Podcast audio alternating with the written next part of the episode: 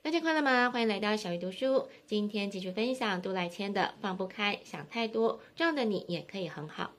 上一集分享到解开心理枷锁的第四步骤，巩固自我特质，以及第五步骤，运用成为专家的天赋。这集要来分享最后一个步骤，认同自己的无可取代。首先，作者希望你相信，你会来到这世界，一定有它的意义。现在让你痛苦难耐的事情，都会在未来化成养分。没有用不到的经验，也没有无意义的考验。作者最终希望大家都能认同自己，认同自己就是自我肯定。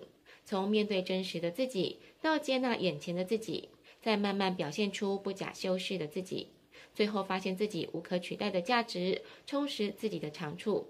这整个过程其实都是为了认同自己。既然知道性格无分对错，也知道性格是浑然天成，要改变不容易。那么真正改变的其实是自己的想法，只要转个念就能改变自己的人生，让心情轻松自在。而这正是作者写这本书的原因。认同现在的自己，就等于接纳自己的好跟坏。不管是谁，都有一两个缺点，但有了这个缺点，才能跟优点交织成独一无二的个性。如果一直想要克服自己的缺点，那就表示你还没有接纳自己的个性。仔细想一想，是什么原因会让你想要改变个性呢？通常都是因为人际关系吧。那么，想让人际关系顺利的诀窍是什么呢？那就是坦率的做自己。因为一味的讨好别人，自己是很难开心的。当你一直逼自己迎合别人，可能会扼杀你原本的特质。长期处在这种情况，会造成精神上的重担。其一直去迎合别人，作者希望你把时间花在试着拓展兴趣范围，多挖掘让自己跃跃欲试的事情，也许就能从中发现自己的天赋。作者过去担任业务员的时候，曾经在商品发表会有过紧张逃跑的状况，这一度成为内心的阴影。但是后来他却可以以平常心在众人面前演讲。当然，偶尔还是会忘词，但是他靠着反复研究每一场的录影，一点一滴持续的进步。而且他发现，当对自己要求越高，就越容易搞砸。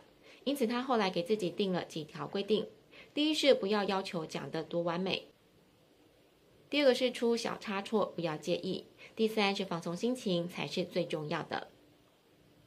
靠着这三点实际执行之后，听众反应竟然出奇的好。